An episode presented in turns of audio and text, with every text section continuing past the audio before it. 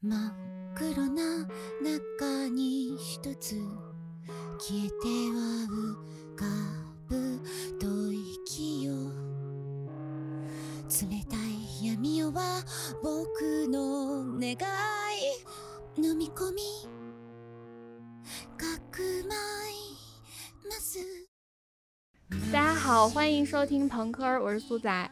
我是王狗，我老金，我是铮铮。啊。今天呢，我们还请到了又懂英语又会占卜的麦卡老师来做客啊，和大家打个招呼吧。大家好，我是麦卡。欢迎麦卡，欢迎麦老师，欢迎麦卡。夏日炎炎如何好？朋克儿降温有高招，就是帮各位物理降温呢，确实是有点困难哈。但在心理降温这一块儿，我们台吧还是有点东西的。嗯在我们嗯出完海龟汤、冷笑话、纳凉、夏日特辑这一系列的消暑内容之后，终于终于，我们今天又来了一个猛的啊！嗯，这个呢就是狗哥最想录的，然后是 悬疑爱好者们最想听的，情节发展最曲折离奇的，就是身边那些凶杀案。嗯，嗯，俗话说得好，俗话说得好，世界之大无奇不有，林子大了什么鸟都有，太阳底下没有新鲜事儿，但朋克有。嗯 就是，但是先给大家提个醒儿啊，就是这一期可能会有一些，呃，稍微血腥一点、残忍一点的描述出现。心理承受能力比较弱的朋友呢，可以先去听听我们的海龟汤，做个准备啊，预习一下 啊。感觉行海龟汤更那个更血腥。因为那个是嗯虚假的，这些是真实发生的，对对对，对，这还是真实发生的。是的，是的。那我们话不多说，就先让狗哥来一个厉害的吧。哎，就这个案件呢，是我前任讲给我的，是他高中发生的案件。就是因为这个作案手段特别的凶残，就算是很惨烈的凶案，就让我一度以为这事儿是他瞎编的。直到我们上个礼拜去聊到了这期选题，我去网上搜索了一下，确有其事。但是因为就是这个过程比较凶残，又涉及到高中生，所以官方透露的细节很少，少之又少。所以我就尽量讲给大家哈。就是嗯嗯，这个案件发生在一个呃地貌比较复杂的一个工业城市，就是具体是哪儿就不说了哈。一个是一个三四线的小城市，在十一年前，也就是二零二二零一二年的二月九日，一个正在上高二的女孩失踪了。那一阵子就是经常能看见这个女生的寻人启事，街道上都贴满了。因为这女孩名字里有一个不太常见的字儿，所以印象很深刻。就是女孩子的家长在满世界寻人的同时呢，肯定也选择了报警。我们都知道，就是一般失踪案的处理流程，就是除了对报警人提供的信息进行一些登记，包括去呃询问失踪失失踪者的个人信息、行踪、身体特征之外呢，警方还会对这个受害人的生活习惯、社交圈子、近期行踪去进行一些初步的调查，以便去更好的了解案情，并且会根据调查情况去排查这个他可能藏匿的地点或者躲藏的地点，去展开一些搜寻。所以，这个嗯警方就一方面对失踪的高中女生展开搜寻，一方面就对她身边的同学和亲属进行一些呃询问和调查，就是这个很日常的一个，就是很流程化的一个日常的询问行为，就让这起失踪案迎来了一个转机。就是在这个失踪案发生的五天之后呢，一位自杀未遂的高中生被送到了医院，然后就被早已蹲守在医院的警察逮捕了。就是这个呃自杀未遂的男高中生。就在这个询问中呢，其实警察就早就早就感觉到这个男学生有嫌疑，于是就将他列成列为了这个嫌疑人，打算深入的挖线索。而在这个警察的调查中呢，这个男学生的心理防线崩溃了，就留下了遗书之后，他割腕自杀。没想到这个自杀未遂就被母亲送到医院，这才揭开了这个女生失踪的真相。我搜索了一下，有有这么几个说法，就是有说这个女孩跟男生关系好，去男男的家里玩儿，然后还有说这女孩跟这男的关系比较暧昧不清，离家出走了，就去了这个男的家，还有说是这个男生当天给这女孩发了一条短信，大致内容就是说我我患癌症了，时日不多了，希望这个女孩能来家看看自己，因为两个人是高中、初中同学嘛，因为两个人是初中同学，男的在学校也属于学习成绩比较优秀的那种学生，女孩就信以为真了，念在这个相识多年，就答应补课之后，补课结束之后去看他，就是不论原因怎么样啊，都不是这个男的要杀害这个女孩的理由。时间来到晚上六点多，这女孩到了他家之后，两个人共处一室。这个男的呢，就对她产生了一些邪念，女生当然不同意。然后在拼命抵抗的时候，这男的掐死了她。掐死了之后，这男的他就害怕尸体被人发现，他随即就将这女孩尸体分尸。这个男的他家就住在这个小区单元的那个顶楼，呃，他这个户户型就类似类似那种复式楼的那种。上下两层，嗯，他就将这个肢解后的尸块藏在家里的阁楼里。当时我前任给我讲了有一个就是比较令令我记忆犹新的点吧，就是这个男的把头颅，就女孩的头，藏在了这个天台的花盆里。对，靠，好吓人啊！啊，就可能大小也合适吧。然后他原本的想就是一天扔一块，直到全部丢光。毁尸灭迹，但是我觉得他这个思想过于单纯了，以及对自己的这个承受能力过于自信了。警察只是找他谈了话，就让他心理防线崩溃，想用自杀这个手段来逃避责任和法律制制裁。嗯，大大概的故事就是这样，大概的事情就是这样了。就是因为这个事件太恶性了，当时电视上都没有报道，这个人最终是怎么审判的也不知道。就是我在我在搜搜集这些资料的时候，还在一个。呃，纪念逝者的网站上看到有这种网页留言，就像公安或者政府喊话吧，就是要求给广大市民一个答案。但是我觉得我们应该不会有答案了，就是这个人的，就是最最后他受到怎样的审判，反正应该都是不知道了。嗯，就是这个事儿还有一个呃很恶心的一个后续吧，就是嗯，就是这个这这件事情被。学校因为是高中生嘛，因为两个高中生这件事情被学校用来宣传早恋的危害，就是他们就这个学校甚至编了一个反对早恋的八字标语去贴在了学校墙上。我觉得这个这个这个事情还是挺恶心、很过分的。对对对，这不是在消费逝者吗？对啊，就是达到就是你不没你没有去，就是你只是单纯的把这个事情。去归归定义成早恋了，对，定义成早恋，然后去用它去宣传，去恐吓学生，这个事情，这个这个行为真的很恶心。就这个事的重点根本就不在早恋上啊，是没错，是的，是的，就就这个事情的重点就是在这个，就在于这个男学生他就是又蠢又坏又残忍。是啊，对，我觉得这个人应该是他本来性格就有一些极端缺陷或者是问题，对对对，他在这种情况下，他不仅把那个受害者杀掉了，而且还能很冷静的分尸，甚至想好了藏匿的地点，就真的让人觉得很可怕。而且他约他去他家是，嗯他其实已经想好了要做什么吧？对，我觉得也是，是是，嗯。就我觉得这个这个凶手吧，他不管是出于怎样的目的啊，或者是他在心里，或者是在他那个留下的遗书里是怎样美化自己行为的，我觉得他 利用女孩善良是真的，蓄意杀人是真的，杀人分尸也是真的，嗯嗯，一定会为自己恶行付出代价的。刚刚狗哥讲到这个分尸嘛，其实今天请到麦卡老师的原因呢，就是因为其实在我们身边也真实的发生过，而且这个受害者其实和他的关系还算是离得比较近的，所以我们接下来呢就请麦卡来聊聊这个发生过在他身边的这个分尸案吧。我刚刚听狗哥讲的时候，我在想，这难道是我遇到的那个事儿吗？啊啊啊！跟就是跟我遇到的这个案件非常的相似，呃，操作的手法也很相似，但是可能位置不一样，但这个残忍和血腥的程度，呃，更离谱，真的是很很过分。好，然后我就先做一个铺垫，说一下是什么样子的关系，我跟受害者，那他是。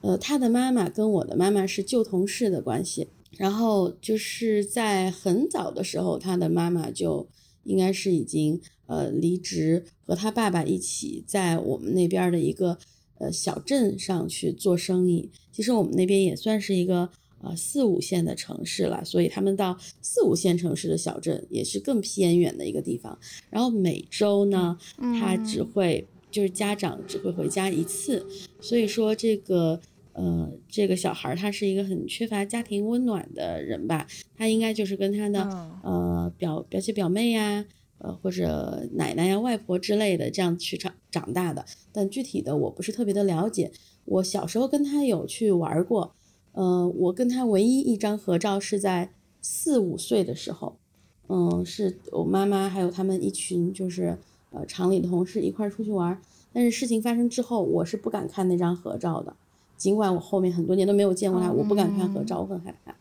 好，然后，然后就说回事发的当年吧。呃，当时是我们都面临高考高三的时候，然后他我知道他跟我是同校，但是因为我是学文科的，他是艺术生，所以本身跟他平时都没什么交集，所以我对他所有的更新都来自于我妈和她。和她妈妈，我们叫摆龙门阵，就是就是聊天或者出去玩所得到的。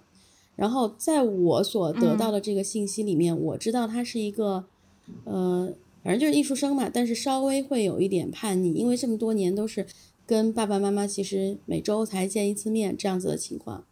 然后有一天，我妈妈就就跟我说，呃，说那个阿，因为快高考了，所以阿姨回去的频次要高一点。嗯，但是他们可能经常吵架或者怎么样哈，然后呢，呃，阿姨有一天回去之后就发现家里，呃，没有人，然后她好像也没去上学吧，就只有一张留言条，嗯，就上面写的是说妈我走了，你不用找我，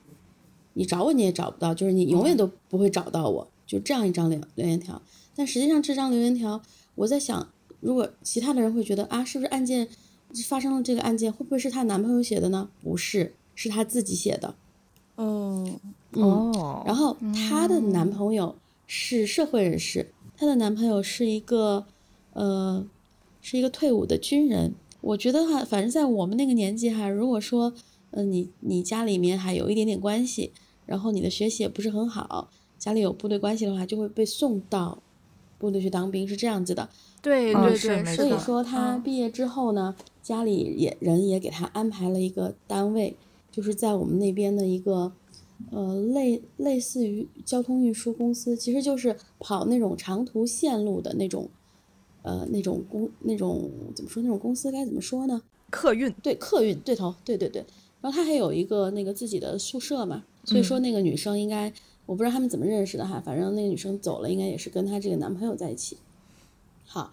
然后呢？我们把这个时间线就跳到案发当周，那天是我在我姐家，我接到了我妈的电话。一般情况下，下午我妈给我打电话就是就是催我，你怎么还不回来呀之类的那种，我就很害怕是我姐接的电话。我姐说，嗯嗯，你妈说你不用回去吃饭了，你快跟她说说吧。说啊怎么了？她说她说我跟你说个事儿啊，你不用回家吃饭了，你就在你姐家吃饭吧。嗯，我现在在你那个阿姨这儿。嗯，我说哦。他说：“嗯，那个他的女儿被杀了，然后当时因为离我太近了，虽然我看过很多的 TVB，离我太近了，我当时脑袋里是呃重庆话叫是框的，就是什么都不知道。我就问我妈，我说杀啊，我说对懵了，杀了，杀了是什么？就没反应过来，对，反应不过来了。我杀了是是哪儿受伤了是怎么样？我妈说就是没了，被杀了，被她男朋友杀了。”啊天呐，天呐！然后当时我就哇，我当时就好怕好怕，真的非常害怕，因为他家跟我家离的就是一个区域，离得很近，可能就几条马路吧。我有时候还为了抄近路要走他家那条巷子呢。真的事发以后几年，我是不敢走那条巷子的。我被别人拖着走那条巷子，我的头都不敢转向那个楼。虽然案发现场不在那儿，然后现在我来给大家揭秘一下当时发生了什么事情。她男朋友是自首的。然后不知道是什么原因，两个人发生了争执，然后他就把那个女孩子给就是窒息而亡，掐死了。嗯。哦，好，完了之后他非常的冷静，呃，因为是在他自己宿舍发生的事情嘛，他就去，他想首先去网吧，嗯。去网吧搜索，他去搜索是怎么样处理处理？哦。对他去搜索，对对，然后我不知道他去哪里买到了一套手术刀，啊，啊，啊，就是这种东西是网网购或者是线下可以买买到的吗？那个时候网购没有那么发达，他应该是在线下，对我不知道他通过什么关系下的他买到的。那种药房好像是可以买到。因为他是个退伍军人，哦，哦，他有退伍证之类的是吗？或者说他有什么可能认识的熟有一些关对熟系，人和途途径，这个这个不得而知，因为我我们也没有去问嗯清楚这个医那么这个医疗器械手术刀应该是可以买到的，我觉得。他买了手术刀之后，大家就可以脑补一下他拿回去做了些什么事情。嗯，嗯，好，呃，那他是怎么去处理这些这些尸块的呢？大的他就放在那种那种那种很大的那种蓝类，应该是蓝白塑料袋还是什么，反正或者是行李箱之类的，好放在里面了，嗯。加上头颅，它是一起，因为他是客运嘛，他就在客运公司上班，所以说我在想是要安检的呀，那有可能他是以自己的工作之之便，嗯，就没有安检，就直接带上那那个客运车。然后，因为他的、他的老。家客运公司是在主城的，他的老家是在一个区县，所以说他是呃带着那些东西去到了他的老家，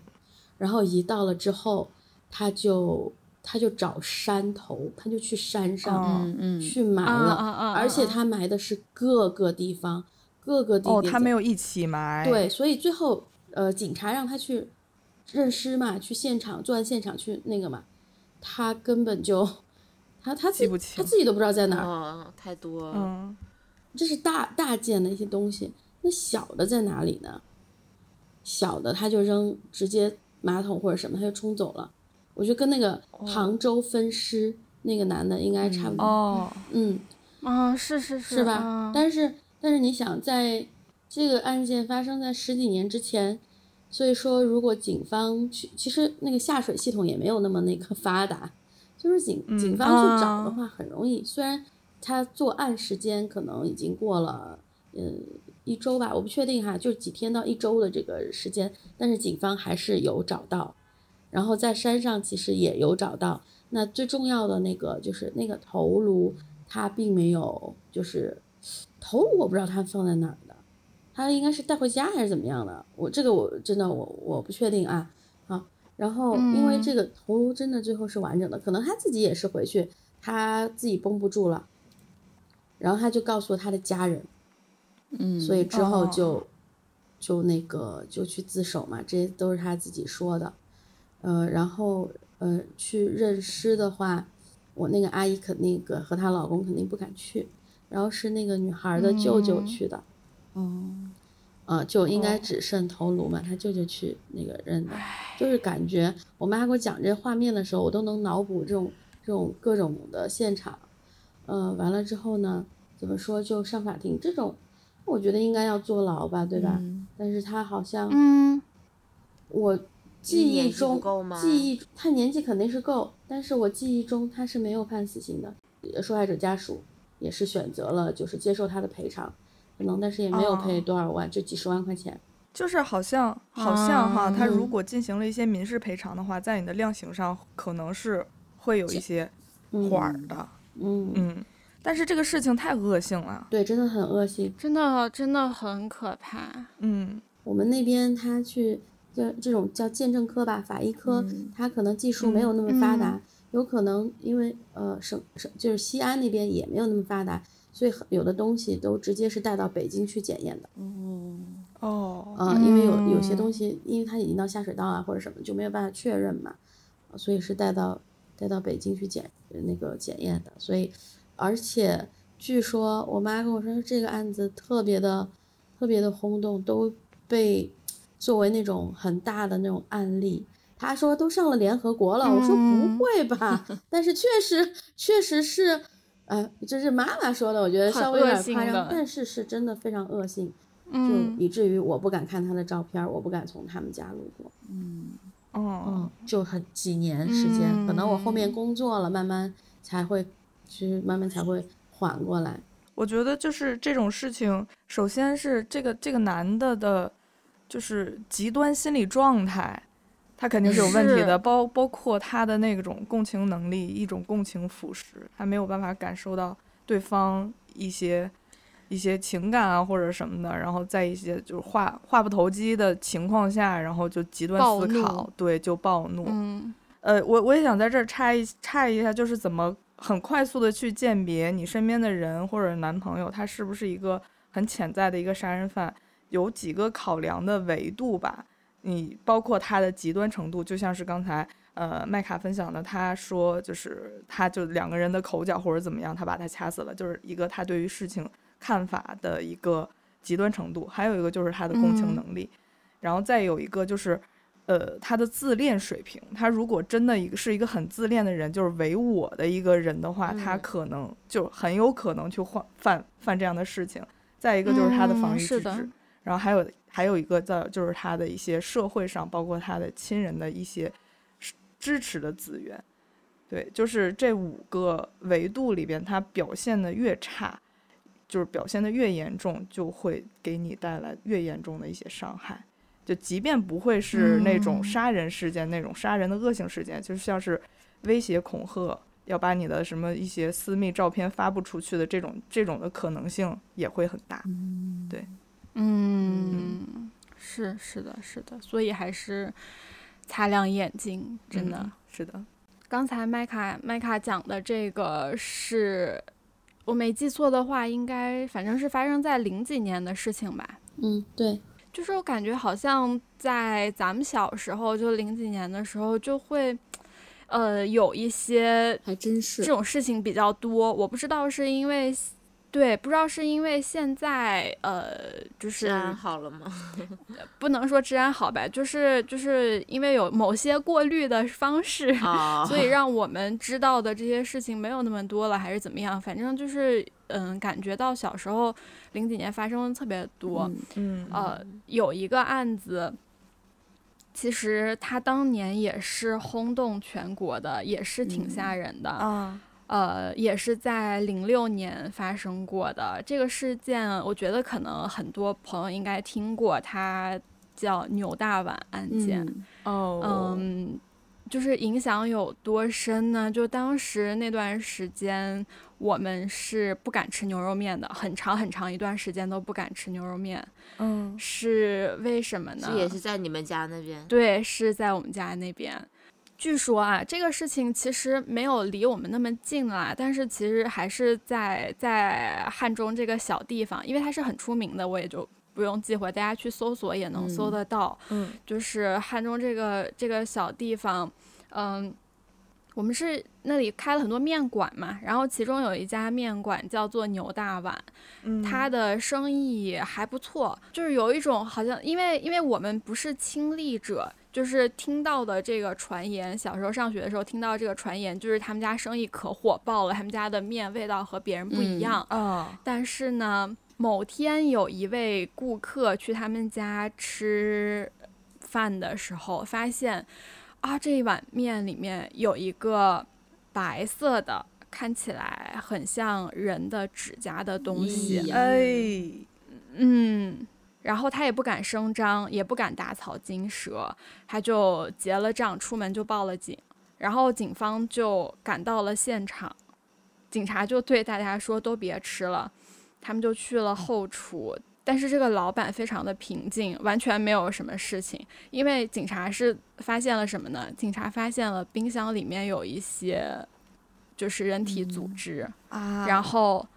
嗯，然后呢，还在下水道发现了一些有一些没有处理干净的人体组织，哎，甚至还有一点是在锅里面发现了人的骨头，那锅炖的是汤。哎，也就是说，嗯，我就不细说了，大家就知道这到底是一个什么样的东嗯西，就是外面的顾客吃的面到底是怎么样的由来。这嗯个就是这家老板犯下的恶行。他这个面馆里面其实是有服务员的，那个服务员可能当时才十六岁吧，就是小姑娘，其实是真的是一个小姑娘，她在嗯这个面馆当服务员，但是呢，呃，就是这个老板对她心生歹念，所以就。嗯，哎呀，我有点讲不下去了，觉得 真的，真的，真的，真的很很过分，就是把这个姑娘强暴了，然后他又怕小姑娘报警，就觉得一不做二不休，就把这个姑娘杀了。杀了之后呢，因为他是一个呃，就是这种饭馆的老板嘛，他又做嗯牛肉面，对吧？嗯所以说他的这些器械啊，什么都是不用再像那个刚才麦卡讲的那个罪犯一样去购买什么器械，他就用店里现成的东西去把这个女孩子残忍的分尸。但是这个人呢，很精明的一点是他在想这个尸体到底应该怎么处理的时候，他又利用了自己饭店这个本身的属性，嗯，就觉得自己可以人不知鬼不呃神不知鬼不觉嘛，就把这些哦，我现在手都在抖，我好生气啊！我又真的就是把那个肉煮熟了，呃，骨头也熬成了肉汤，然后它有一些没有办法进行烹饪的部位呢。比较明显的具有人体特征的部位呢，他就用塑料袋装着扔向了四处，包括这个头颅也是。这个事件太恶劣了，就是当时感觉就是出了几起事件之后，汉中那边加强了治安，好像会稍微好一些吧，应该就是没有那么嗯夸张，但是当时真的是很可怕、很轰动、很吓人的一场案件。我们当时年龄都还蛮小的，而且就是在警察发现了这一个事情之后，就那个继续调查，嗯。就发现这个姑娘不是第一个，啊，她惯犯，我都对不知道，她的店里我里都，不知道。她的店里有两个，就是曾经也有一个那个服务员，嗯，这个让我想到那个，啊让我想到黄秋生的那个恐怖片，我的妈呀！对发现饭店人肉叉烧人肉叉烧包对对对对，嗯是的，是的。这个牛大碗的老板呢，是他自己供出来的，呃，就是在警察发现了他，发现了他做下的这个恶行之后，在呃继续调查的过程中，他自己供出了说，在这件事情发生之前，大概是当年的四月份，也就是可能三个月之前，有一嗯。个店里有一个之就是前一任的服务员，也是被他用了同样的手法，然后杀掉了。嗯。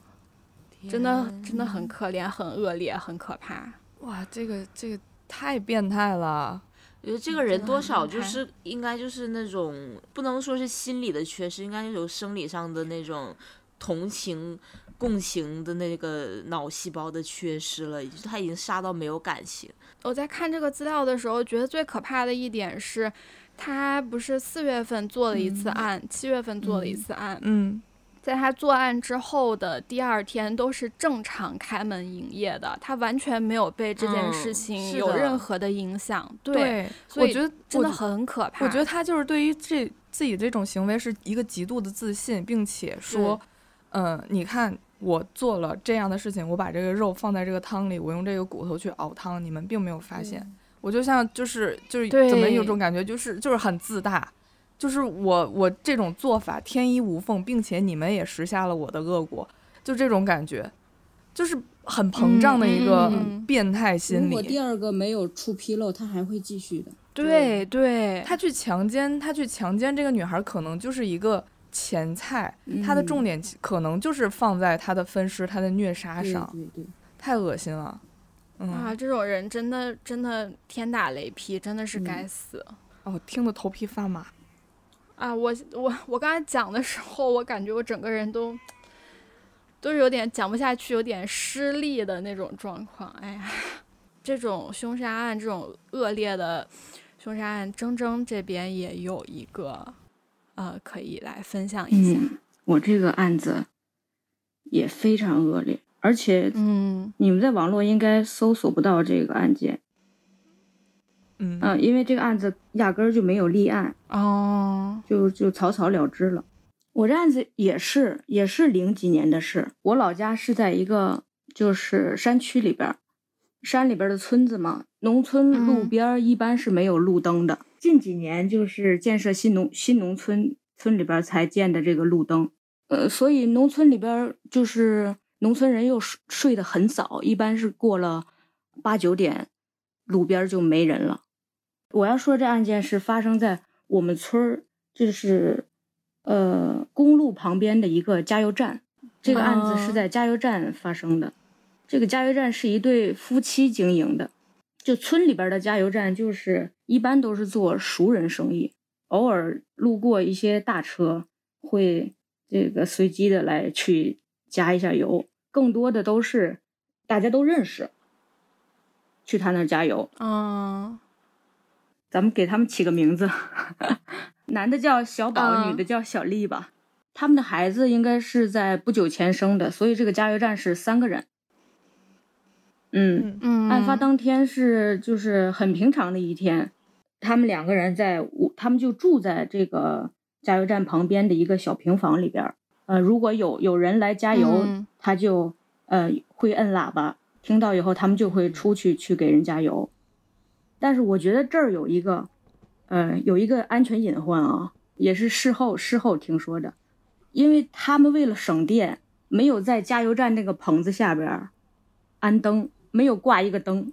哦。啊，就是说他家有摸黑的状态，对摸黑状态，他他打一个手电出去，他就是为了省那点儿电费。所以就是晚上只接熟人活儿的感觉，也因为他没有灯，你路过的大车可能也发现不了这个对对对对对，案子发生这天是凌晨四点左右啊，凌晨四点左右，突然听见外边有声音，然后小宝就穿上鞋就赶紧往出跑，好像还是熟人，因为小丽在屋里边听见他们两个好像还寒暄了两句，说怎么这个点儿来了？那最近忙什么呢？一一直没见面之类的这些话，也就一两分钟或者是更短吧，他就听不到外面有任何声音了，然后就狗就开始狂吠，嗯特别激烈的那种叫。嗯，他们养了一只大、哦养了一只大狼狗，然后小丽就觉得就是觉得好像事情不太对，她就赶紧穿上衣服，就想出门去看看。她出门想拉那个门口有个灯，就平房门平房一出门的那那块有个灯，拉灯绳，就是一瞬间。呃，左手拉灯绳，右手掀门帘，探出头这一瞬间，然后就被一个利器就是砸中头部了，所以他也没看，哎，所以他也没看清是是是是谁砸的他，没看清人脸，他就已经就是是是两眼一晕黑，双眼模糊了，双眼模糊了，他就嗯哦，血流下来了，对，朦胧中他就听见小宝就冲过来了，那时候小宝还没死，就想、就哦想救他嘛，就想救他说，但是小宝已经伤得很重了，他就拽住了那个就是那个凶犯，就想让他别去砸第二下，但是他已经身受重伤了，他也他也没劲儿，他只能是勉勉强的撑住他的衣服，嗯，然后那凶犯就特别生气，就就回过身又刚刚的又砸了他两下儿，嗯小宝就彻底的不行了。天呐，好狠呐，！凶犯又回过身来，又对着小丽猛砸几下。我不知道他是不是以为小丽死了，或者是他他没有想杀他，反正他就没有再继续对他再再进行这个击打，他就去他就去他这个屋里边，把整个房间都翻了一遍，不知道在找什么，然后就骑摩托车走了。报案了以后，他们走访附近的邻居，邻居说好像是凌晨五点左右听到了一声就是特别大的那个摩托声的那个引擎声，然后就是嗯呼啸而过，呜一下就走的那个声音。就这个案件中，就是小宝是因为失这个失血过多，因为他呃伤口全部集中在脑袋这块儿，都是致命伤他，脑袋都已经被砸烂了，感觉都。天呐！案发的那时候又是冬天，发现他的时候、哦冻住了，冻已经冻住了。啊！啊！天呐，好可怕！小丽是被迎头打的脸嘛，打的眼这块儿，呃，嗯啊！整个人就是就是血肉模糊，然后整个人的已经就是不像人了，就是鼻子也翻是吗？哦鼻子什么嘴唇都翻着，都肿着，多大仇？哎然后然后这是头发就全是血，就呼的这个就是头部特别可怕。你们还记得这个加油站其实是有三个人，对，有个小哦，孩儿，还有孩子，小宝宝在哦。这期间是一声没哭，一声没出，所以、哦天呐，所以可能不知道他的存在，他他活下来了。哦。啊但是小天，小小丽也没有死，小丽是呃眼睛瞎了，然后面部就是受到重创嘛，然后有有疤有疤痕之类的，但是也活下来了。对，可能因为小宝最后拽了那个凶犯一下，导致就没没多打他那几下，他可能活下来了。哦，嗯，就最最后这个案子虽然报警了，但是什么也没查出来。就是事后调查，就是说是丢钱了，还是说就当入室抢劫去结案了，没有？不是，因为什么也没拿，就只拿走了两个人的手机。他啊翻了翻屋里边，翻的乱七八糟，就是但是什么也没拿，只拿走了两个人手机，钱也没拿，现金也没拿，存折、银行卡什么都没拿。就是冲这俩人来的。对啊，但是你说最开始有打招呼的，有打招呼的声音，这对对对应该是熟人吧？对对对，他有可能就是想去直接把这两个人弄死，弄死完之后伪造一个入室抢劫的现场。哦，也可能，最后可能就是说按照这个仇杀这个方向查，但是也没查出啊什么所以然来，因为这两个人就是平时偶尔也就是打打麻将这些就是社会关系很很简单。很简单，简单对对对，嗯没有没有什么。也就是说，这个孩子那时候还不到百天，也就是说，这个孩子现在多大了？他爸爸就是死了，死了多少年了？哎呦，哎，好可怜啊，嗯太可怜了。就事后这个事情，就是因为警方一直没有给个说法嘛，当时连那个现场指纹都没套出来，不可能啊！他去那个他可能屋里边戴了手套，但也可能戴手套了他。冬天冷，哦他又骑摩托车，他肯定会戴手套。但是你想着现场那么多血呀什么的，你肯定留脚印儿啊，包括摩托车的那个轮胎印儿啊。对对对，但是就是什么也没查出来，嗯所以小小丽其实就用了一些咱们现在来说就是比较迷信的一个呃方法哦去，算了一下，啊，也是没办法了嘛，就去看了一下，就说看的人就说说这个凶手就是当地的人，说而且离着你们住的也不远，这不废话吗？那谁还能千里迢迢骑摩托车这？还挺具象的，说人不高，长得挺 挺胖，然后头发还是卷的，特别具象的这么一个人的哦形象。有有这么个人吗？有这么个人是小丽的表弟，啊，而且而且很巧的是，你记得他们他们加油站有个大狼狗吗？啊，嗯嗯嗯记得就是这个事儿发生以后，就是。就是这个大狼狗，每次这个小丽的表弟一去，这个大狼狗就往死里边哦叫，就是往死里边叫它、咬它。那会不会就是他呢？哦，有可能，但是有可能，因为因为他照着小丽，他先攻击的是脸，就是为了不让对看见。对但是一是不想让看见，二是就是直接就想一击毙命，我就是想弄死你。嗯是，但是就又没有别的证据。呃，对，没有别的证据，调查说他们关系也也还蛮好的，嗯，所以说这个事情就是没有，嗯，没有结果。这个这个狗也最后因为总是见到他表弟这样叫，然后被被吊死了，被杀了，被谁吊死的？啊被被小丽啊就是小丽他们家里人，那没准好儿过，分人呢！啊那没准儿家里真知道点什么。哦嗯哦，是因为是小丽的表弟。对这咱们就不不清楚了，也不好揣测了。嗯，哎呦我的哇，天！真的好惨，好惨。就这个事儿发生的当年，其实我们那儿还发生了两个命案，嗯，嗯，就是嗯嗯，作案手法嗯很像。作案手法也不像，同有一个人是死在自己家，呃，房后边儿，也是晚上打麻将回去，然后被被人用刀捅死了，死在自己房后边儿了。哇，这个人死的是大家推测都是因为他私生活比较不检点，大家推测是被她的哦情妇的老公，呃，怀恨在心把她捅死了。这个事情也不了了之，就是也没有，也甚至没有立案。然后还有一个是开、开宾馆的一个老板，他是开在一个火车站边上，突然突然他不开门了，好几天都见不着这见不到这个人。边上这邻居就说、说这人去哪儿了？什么怎么好几天不见他了？就在宾馆里呢。啊，对，就说把他宾馆门打，啊就说把他宾馆门打开，找找找找是不是留下什么线索了。然后打开以后发现他在宾馆的床底下呢，死了。哎，床底下，，对，啊，好吓人啊！就这同年就发生了这三个三个事情，就是那一年我们村里边就是人心惶惶，就是晚上根本不让小孩出门。对白天出门也、哦也够呛啊，这情况。是啊，就是照你后脑勺一下，对，就呃，对对对对，就是后后边就是推测这个，呃，凶犯击杀这个小宝和小丽的是一个，嗯嗯你们知道铁铁路上班的会用一个锤子吗？就那种三角形的小锤子。嗯哦，他检查那就个，敲那个轨，啊咚咚咚对检查嗯铁轨的那个他们头上那个伤口就是密密麻麻的，全是那个三角形的那个呀那个形状。啊，好哎狠呐、好可怕！你一开始你描述，我还是以为拿斧子劈的呢。嗯哎呦，是是那种小锤子，那会是那会是铁路上工作的人吗？但是不知道啊就是现在也不知道是谁了，没人没人追追查这个事儿了了，嗯是也没有立案，什么也没有，就就就白死了。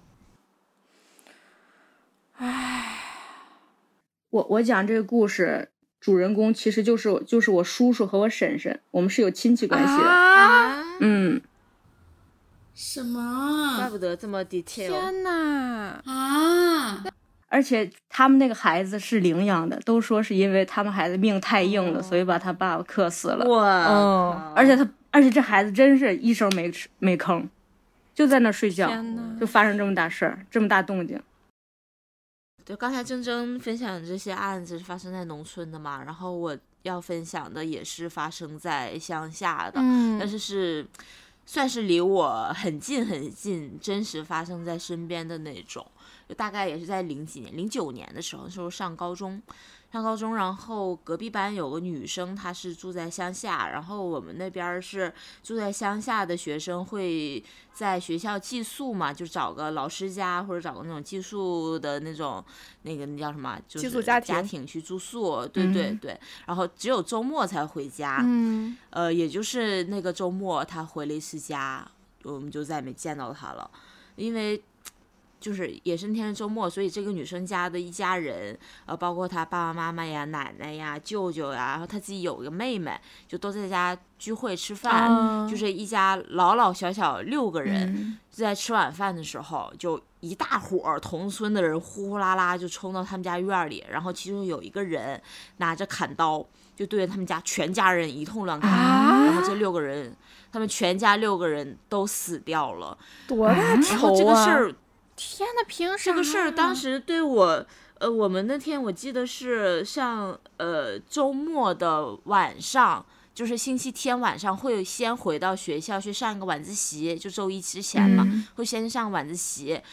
然后才就是一周的学习。然后就是因为那天上晚自习就。我就听到，就是学校就炸掉了，嗯就说隔壁班，就我们旁边那个班，就是那谁谁谁家一家全死了。当时我就跟那个麦卡的反应很像，就是什么东西？对，就不真实。就是你们在就是讲什么，就电台里什么听到的那那种，就说什么张真讲鬼故事这种东西嘛，对对对就不太信，不太信，就是有点懵。嗯直到我们班有个女生是跟那个隔壁班那个女生关系很好的，因为他们在分班之前是一个班的，嗯，就哇哇大哭，就坐在那儿哭到已经就是不行了。就撕心裂肺的哭，就坐在班就哭，就怎么怎么说都不行，就哭的特难受，特伤心。就这个，就我们班的女生哭的让我印象非常非常的深刻，因为跟她玩的很好很好的一个女生，不仅死了，而且死的很惨，是一家六口。整整个家庭就被杀，而且好死不死，就是你一周都在学校，都在学校寄宿，就好好巧不巧那一天回家哦，就没了。哦，就就那么的赶巧，就那么的赶巧，就就没了。但是我也合计啊，因为这种是仇杀嘛，就嗯明显就是冲着他们一家人来的，所以估计啊，就是等着他这天回家呢。哦天哪，应该就是等着他这天回家，就是准备一锅端。哦，然后我们因为这个后续他是因为什么杀，然后以及后面这是我最近在收集资料才去 follow 的一个事情。嗯。但是那一天对我的影响是那天刚好上晚自习，晚上大概九点多下课吧，我们是走路回家嘛，啊我就那一晚上，就是走在路上，我都是后背发凉，然后我就感觉整个人很恍惚，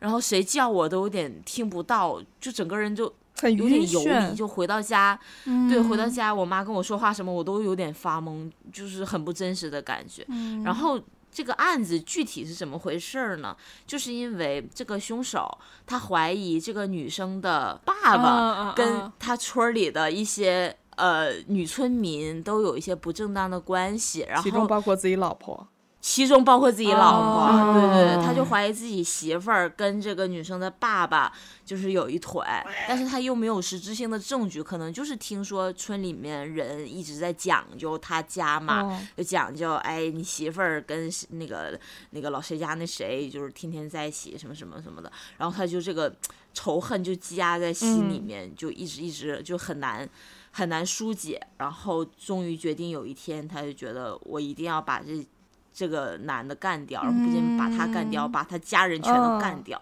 然后他还不是自己去的，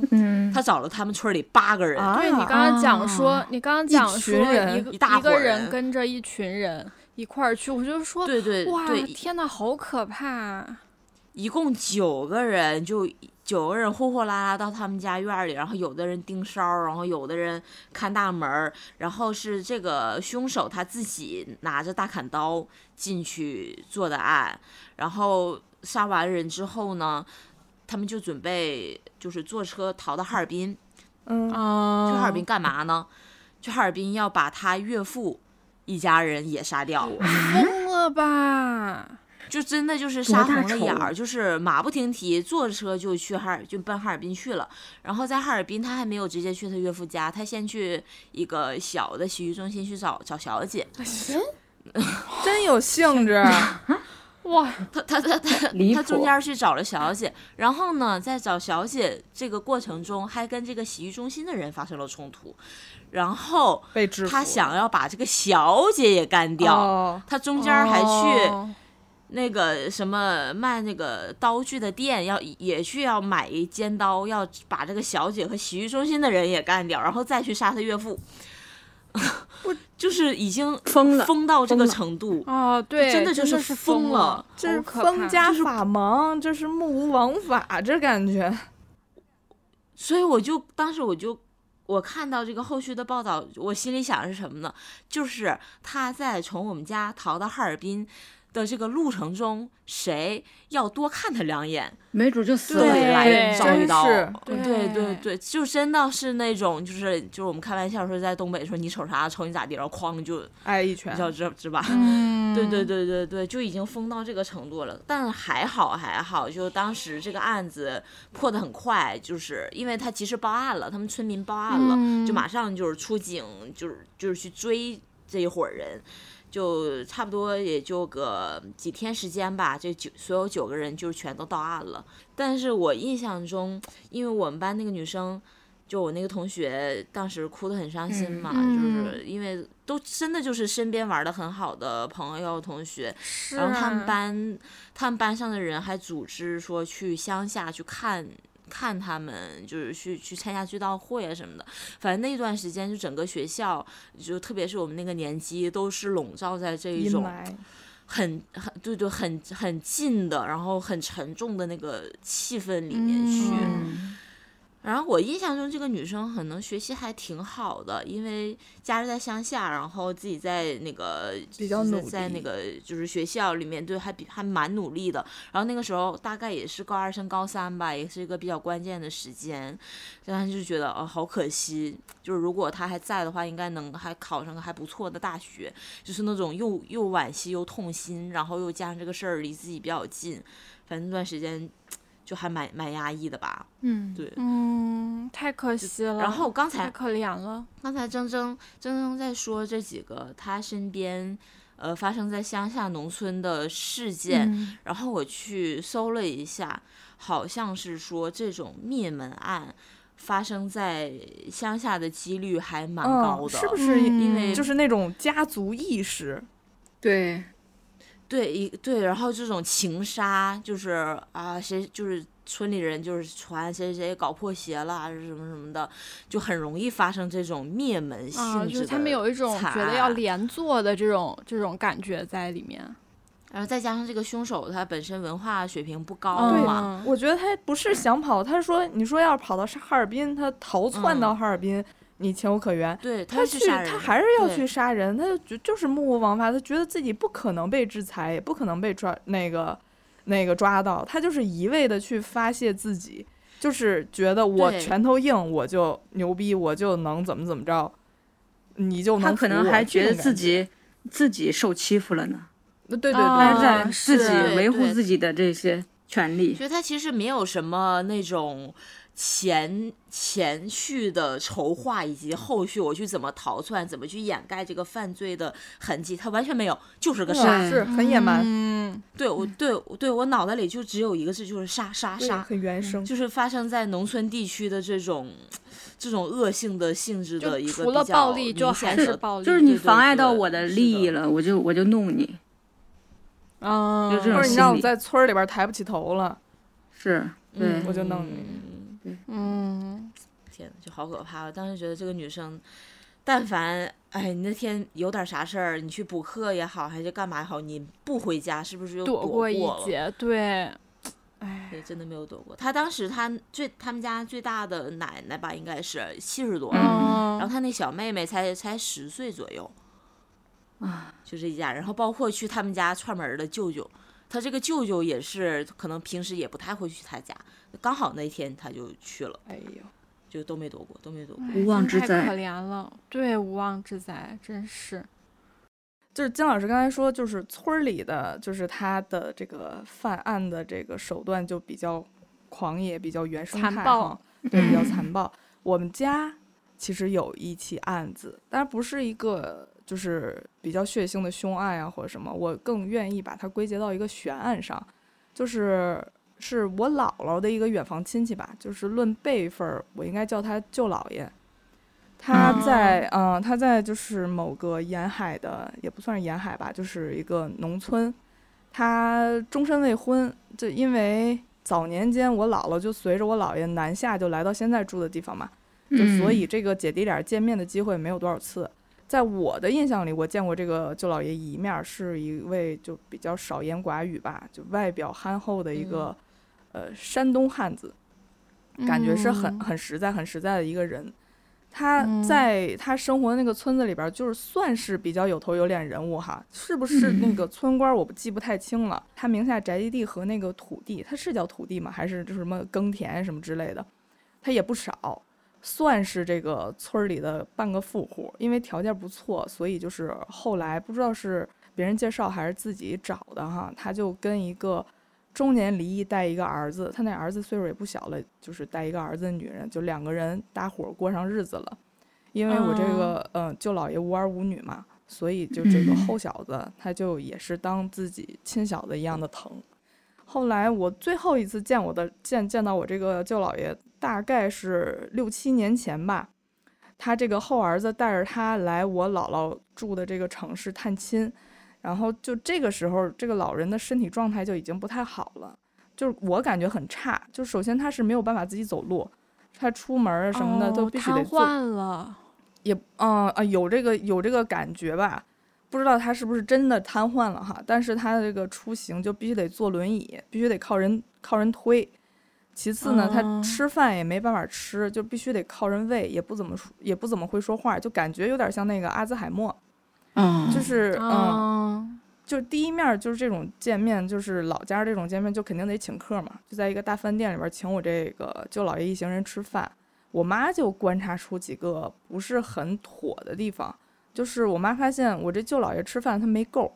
喂多少吃多少，不喂了就这老头儿、啊哦，不喂了的话这老头儿还伸脖子要，就是啊、你不给他，他就自己动手在桌上扒拉，就感觉像饿了好久好久的那那那个样子。然后我妈还发现，这老头儿的外套，就是他的，因为冬天来的嘛，他这外套特干净，但是他里边的衣服特脏特破，就那种领子都磨磨，就是磨出那种小洞的那种，嗯，而且穿的还是那种就没好好照顾，对，没有好生活那感觉，穿的都是那种十几年的那种款式的那种，就也不算是羊毛衫儿吧，就是那种秋衣的那种破秋衣的感觉，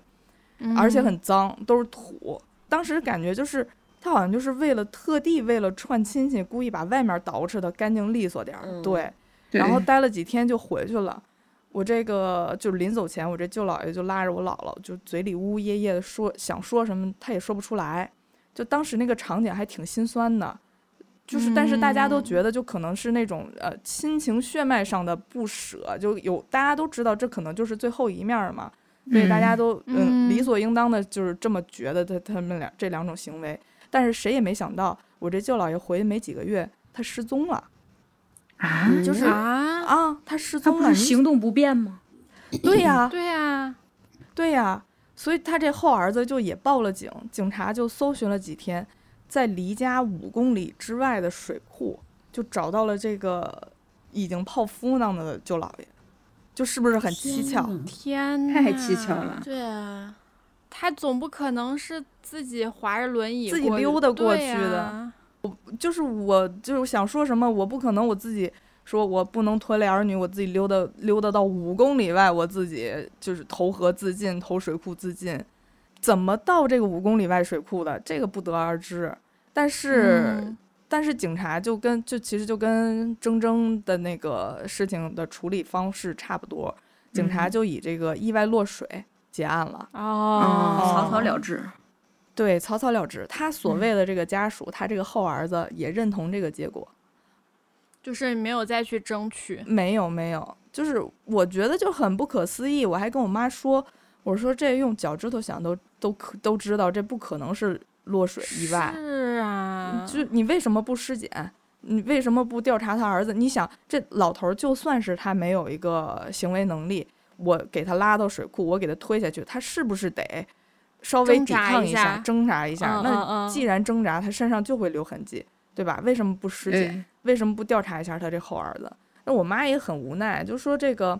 你家属都已经确认了，这我们这些外地的远房亲戚，你能说什么呢？你不可能说我回到那边去，我说我就要重新调查，这不可能。我估计就是他这后儿子没有耐心了，急不可耐，不想再照顾了，不想再照顾了，而且你。你名下还有地，对，还有宅基地，嗯，对我照顾你，早享受，我照顾你几年也够意思了，没没耐心再耗下去了。但是人在做天在看嘛，我觉得没好报应。嗯，是是是的，但是这也是我的主观的一些猜测哈，不知道真实的情况是怎么样的。但是就是觉得蹊跷。嗯，肯定是不没有这么简单。在农村里边，就这种，就是如果生了这种。不能自理的这种老人，生了这种病的老人，这个子女对老人不好这种事情特别常见。就是如果他迟迟不肯咽气，可能也会有一些人为的哦这些哦，这其实，在农村挺普遍的。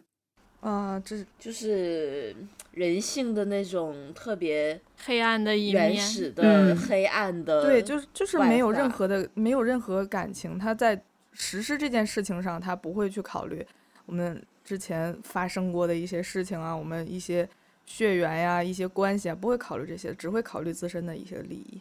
对，嗯。而且，如果是那种被父母特别宠溺、特别保护这种这种情况下长大的孩子，可能会就我弄死你，你我会过得更好，这也是你期望的，就所以我要做这件事情。我觉得很可能会有这种想法，自我特别的膨胀，对对对对对对对，是的，嗯，唉，行，我刚才分享的那个案子是发生在学就是学校里面的嘛，就是我身边的同学的。然后其实我还听过一个，呃，他虽然不在我身边，但我觉得这个案子的，哎，就是让人恶心难受的程度还挺高的。就是我没有想到，以前我们看一些。呃，电影就是尤尤其是韩国电影的这种，呃案子会发生在身边，就是大家都看过《熔炉》哦，吧？看过那个，嗯，从那个上面往下看，对对对对对对，啊，对对对对对对，就是呃，关于这个练呃老师，就是学校里面老师对学生有这种变态的恋童癖和一些暴力的这种事情啊，就是我们家那边儿的学校也有一起，就是有刚才有提到说我们那个我我那同学是寄宿嘛，嗯，然后这个学这个案子里面的这个学生他也是寄宿，哦，他是一个小男生，就几个小男生，就是乡下来的，嗯就寄宿在学校的一个体育老师家。嗯就是这个体育老师会开这个技术班，然后平时给他们做做饭呐、然后对对补补课啊什么的之类的这种啊。然后这几个小男生平时住在这个体育老师家，就是也还好吧，没有发生什么事情。但是这个老师就会时不时的对这些小男生就动手动脚，动手动脚。嗯，但可能也没有那么的，呃，over 到那种性侵的程嗯。度的时候，嗯。然后这个男生就小男小男孩回家就会跟父母提起，就是就会透露这些，说我老师就是对我怎么怎么样，就是就是会、嗯会暗示一下啊家里人，嗯然后这个家里人就有一次，呃，上到城里面，就跟学校还是跟他们就是班主任提，就反映这件事儿，说，嗯哎，我是不是要给这个孩子就转一下呀？或者说就是你们老师是不是要注意点儿？然后这个老师就有点儿怀恨在心了，就说。我靠！就是你这小孩回家告状是吧？回家告状是吧？然后就趁着有一天，就是他们在家的时候，就把其中一个小男孩儿杀掉了。啊，然后有病吧？就把这个小男孩，就把这个小男孩杀了。他就是因为他回家告状了，然后这个父母他觉来得自己要暴露了，啊，就这个变态狂要暴露了，就把就把他杀掉了。但这个案子其实没有什么后续的报道，就是说太呃，这个老师抓到了，是的，老师抓到了，然后呃，对对，然后这个案子就就结掉了，就没有什么细节的报道。就是这些都是我们就是从因为离得比较近嘛，就是就是身边的人就是 汇总的这些信息。嗯但是我们家那儿传啊，我觉得这个。这个这个比较我不太好形容，就是我们家那儿传的都是说这个老师是同性恋，嗯 就所有人传的口径都是说这个男老师是同性恋，但是没有人说是恋童癖。哦，知道吗？就是其实哦方向是不太一样的。对，就是其实让我感受不太好的是，其实是在这里，就大家都说这个老师是啊、同性恋，他喜欢男的，他喜欢男孩儿，但是没有人说这个男这个老师他就嗯是一个死变态，他就是恋童。对，搞错重点了可，能家里那个地方也对对搞错重点了，其实所以然后还带着一种。就是对同性恋那种鄙的夷，这个鄙视体的那种，对对对对嗯对。但是他们其实因为老家那边的人，他们没有这个太分的这么嗯的概念吧，嗯他们就是会默认说，呃，同性恋就是会容易就发生这种事情，嗯但是他们概念里是没有有变态会恋童这件事。对，就是有些人 他这重点是不嗯，一样。他有些人嗯就是大部分人，我觉得他会拿嗯恋童癖去跟 LGBT 去划等号，包括啊根本是的是包括的恋童嗯癖自己，他都会就是说我这种是一种特殊性癖，你不应该歧视我。就我听我听到过这样的嗯这种言论哈，嗯我觉得这是最恶心、最不要脸的一种做法。是的的，是的恋童癖跟任何恋字儿都没有关系，它就不是一种冷门对性癖，它就是变态，它就是一种不正常的行为。犯是犯罪罪，是犯罪。我之前有搜过，就是恋童癖相关的一些信息嘛，就是在我们这种普通人群里边，恋童癖它其实比例很高的，它有它有到百分之一到五，就是就相当于是高啊！啊，就相当于我们一家创业公司这个人的规模差不多是一百到二百人嘛，但是这么一比起来，嗯就是、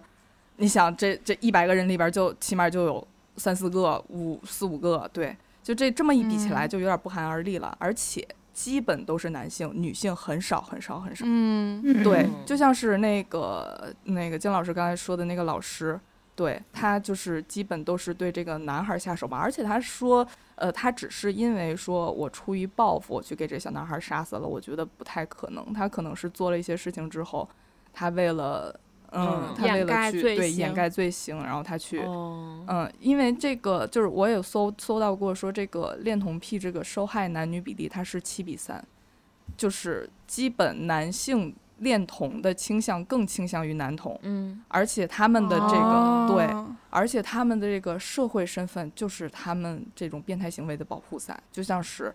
呃，金老师刚才说的老师，老师对，老哦师，然后呃，包括一些什么那个一辅成功人士，对，还有辅导机构的老师，然后一些比较德嗯高望重的一些、对一些身嗯份，然后还有一些比较有名的案例，就是特别特别有名，就是那个爱泼斯坦，哪哪个来着？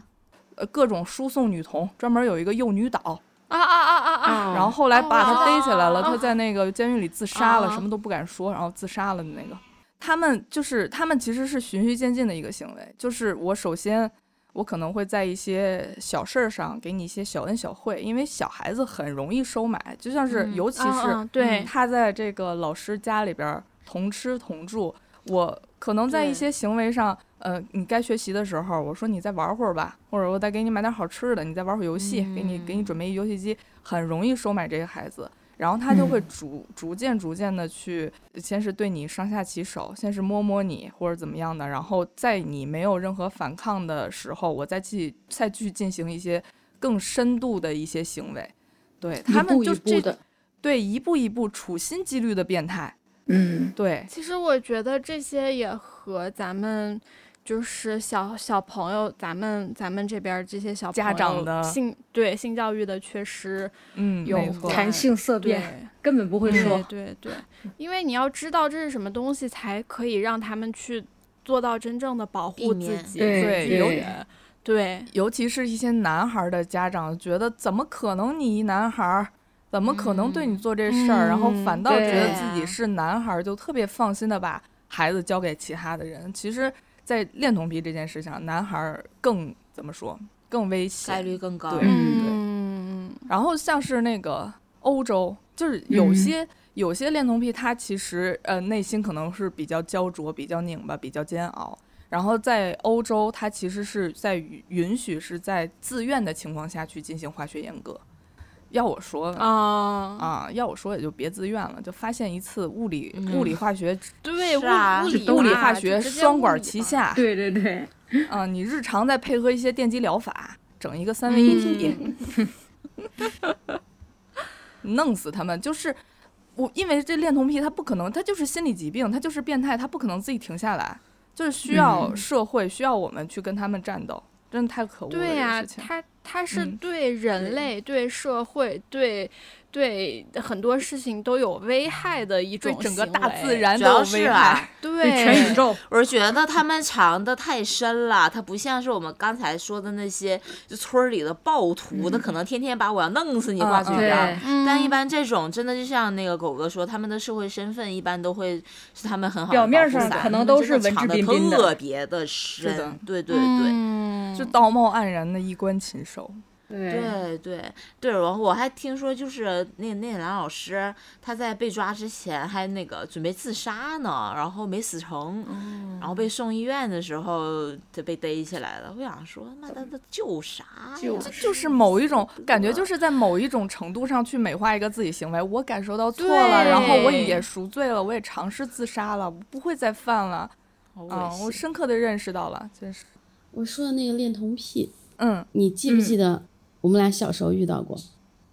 嗯啊，我只遇到过一个录音癖，在有一条巷子里，然后我骑着车子，他录音，然后在后面追着我像。是录音不是，就是不是，就是就是他露着他他那天在下雨，我骑着自行车，他穿了个雨衣，然后他露着他的下体。那时候我很小，我可能就上、我上小学的时候，我应该六年级的时候，我那时候骑自行车上下学嘛，然后。啊，还是初一啊，我不太记得了。反正骑自行车上下学，然后就是回家的时候，我从那个巷子里面走，然后呢下着雨，他穿着雨衣，露着他的下体，我骑着自行车，他就在后面跑着追着我。哎，我不知道，我不知道那是什么，我真的不知道那是什么，我只觉得好奇怪啊，这个人干嘛？我只记得那个是那那那那一团东西是红色的，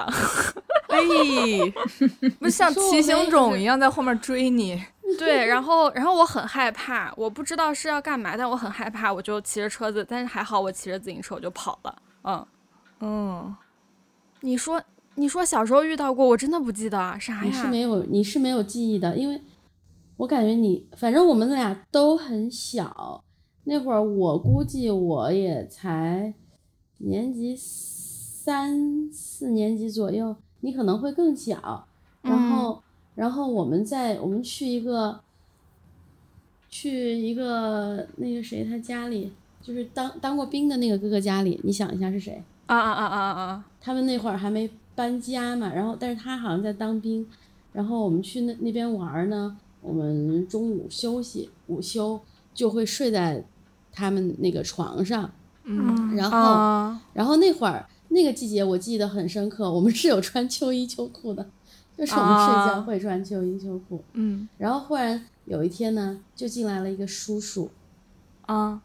那个叔叔是他们隔壁的邻居，啊。他就直接走进了我们的卧室，然后掀开了我们的被子。啊，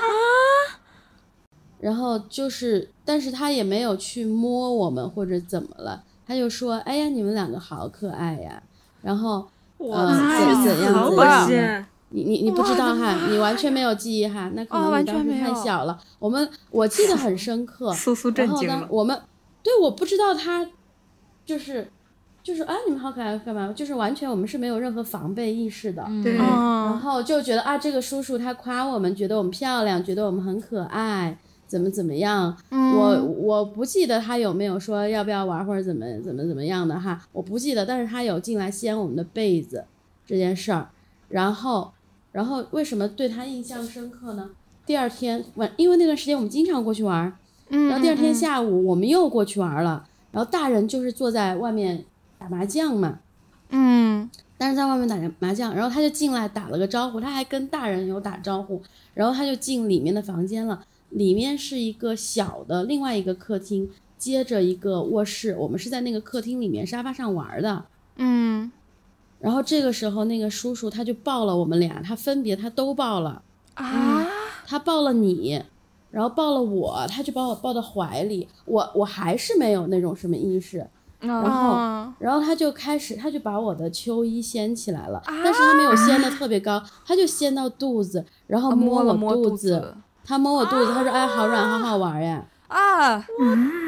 他就有说这样的话，我但是我并不知小嘛，根本就不知道嗯什么意思肯定不知道而且你知道吗当时当时还有一个大人在这个房间的，就是我们家有一个大人，我我我现在不说是谁了啊，反正是一个女女性就在房间的，但是她就他觉得是一种长长辈的宠幸宠溺，对是？不是他也会不以为然吧。大人没有说，大人不，大人当时就发现不对了，哦，他当时就发现不对，哦但是他、啊因为不是他家，说，而且是邻居这样子的，嗯嗯然后呢，他就跟我们说说以后这个叔叔怎样怎样，你们不要跟他说话，不要跟他玩，不要让他碰你们哦，哦很好的一啊。个然后后面、哦后面就嗯再也不，就是见到那个叔叔连招呼都不打，直接跑得很快就走了。但是其他的大人他们并不知道这件事情，到现在他们都不知道这件事情。好生气啊！天呐，好生气啊！真的好恶心，太恶心了就把这个魔爪这伸向了完全没有抵抗力、完全没有任何意识的一个女孩、小女孩。她其实也是是在循序渐进呀，一步一步的。第一对天先是对，而且跟你们对对而，且她很恶心的是她，因为我可能年龄比较小，她选她就是嗯会进一步处理的是麦卡这种，就可能呃长有些大了一点。对长大了聊天但是对、嗯对对对对对，哦，好恶心啊！但是我觉得最恶心的是他当着我们家人的面去摸我肚子，你知道吗？就比如说那个长辈，他其实就坐在我们两个人的对面，然后我跟你是坐在沙发上的，然后那个叔叔啊过来就坐在我跟你的中间，然后他就把我抱起来，然后摸我肚子，然后我们长辈坐在我们对面，但是他胆小，他也没有去制止，哦，他说：“哎，你不能我我说这样。句我说句不好听的啊，嗯。可能有很多家长其实是默许或甚至甚至是有鼓励，就是别人去叫什么，就是类似爱抚吧，哦。就自己的小孩儿，嗯就说哎，我家就是你这种行为是觉得我家孩子可爱，嗯对对对，哦，嗯有可能是也可爱，喜欢。孩子就想栾吧栾吧。嗯，对对对对，但是我觉得他当时的行为就是我们当时那个就是对，嗯当时就是胆，可能就是胆小就没有说。但是我觉得他如果说的话，外面打麻将的有男有女，马上就冲进来揍那个人了，嗯是吧？嗯，嗯，长这么大好不容易呀，长这么大好不容易吃到了自己的瓜，是吧？到到结尾吃到了自己的瓜，苏苏从头到尾 都不知道。哦，真的不知道，太其实小了。我我不知道我为什么我小的时候，嗯，我自从我有印象的时候，我小时候家里来大人，尤其是来叔叔，嗯我都会有一点抵触膈应。啊，对我都是挺膈应的，反正我印象里我都是挺膈应我那些叔叔。啊，虽然他们可能是正常人吧，是好人吧，但是我不知道，我我我天然的意识就是我膈应他们。我每次我就家里来人，我都把自己锁屋里，躲得远远的，从来不不出来打招呼，就以至于成为就是我爸妈眼里那个就是没有眼力见儿，哦就是大人家里来人了都不打招呼的那种小孩儿。嗯 但是可能也是对自己一种保护嗯吧。嗯嗯嗯嗯嗯，嗯，确实确实。嗯，就是其实我们今天分享这么多，目的也不是为了去吓大家，或者是说我们想博眼球嗯什么的。啊，或者是看热闹的一种心态哈。对对对，没有主要还是我们本期其实基本上没有怎么笑的啊，作为一个以哈哈哈著称的电台啊，嗯，就是还是希望嗯。用我们身边这些呃有一点警示作用的这种例子，告诉大家，你不管是生活中也好，与人交往也好，或者是说你有自己的孩子，呃，或者是嗯，就是在和别人的交往过程中也好，大家都提高警惕，然后呃，做到一个能保护自己的状态吧。然后嗯万一、万一有一些人和别的朋友们发生了口角啊，或者是有一些不愉快的情况，你也希望大家可以控制住自己这种愤怒的情绪。嗯对对，嗯，呃，天网恢恢，疏而不漏啊。嗯，对对，理性解决，是的，是的，是的，嗯。那我们这期就先到这里了。如果大家有什么，你身边也发生过什么印象比较深刻的例子，也可呃这种案例也可以跟我们分享一下。嗯，行，好，那这期就先到这里啦，我们下期再见吧，嗯，嗯，拜拜，拜拜拜拜，谢谢麦卡，谢谢嗯麦卡拜谢谢，下次再来。拜拜。拜拜失えば心は許されるの。どれほどの痛みならばもう一度君に会える One more time 季節よ移ろわないで。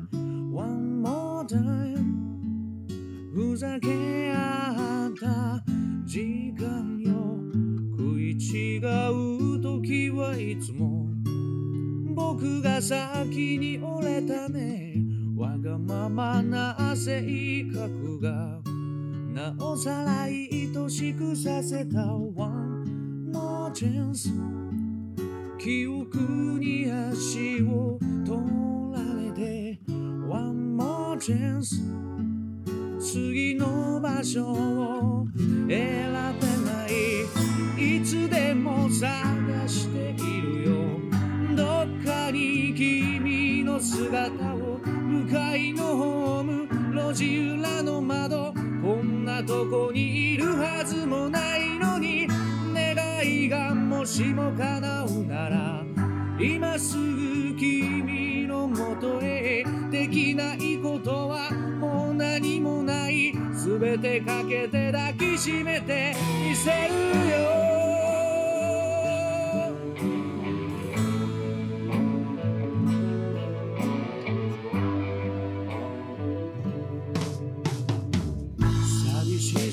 紛らすだけなら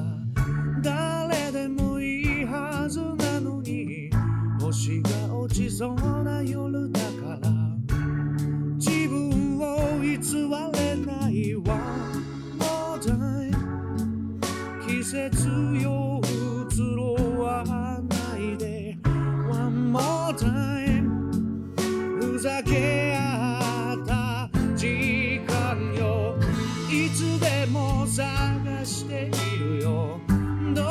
に君の姿を交差点でも夢の中でもこんなとこにいるはずもないのに奇跡がもしも起こるなら今すぐ君に見せたい新しい朝これからの僕言えなかった好きということ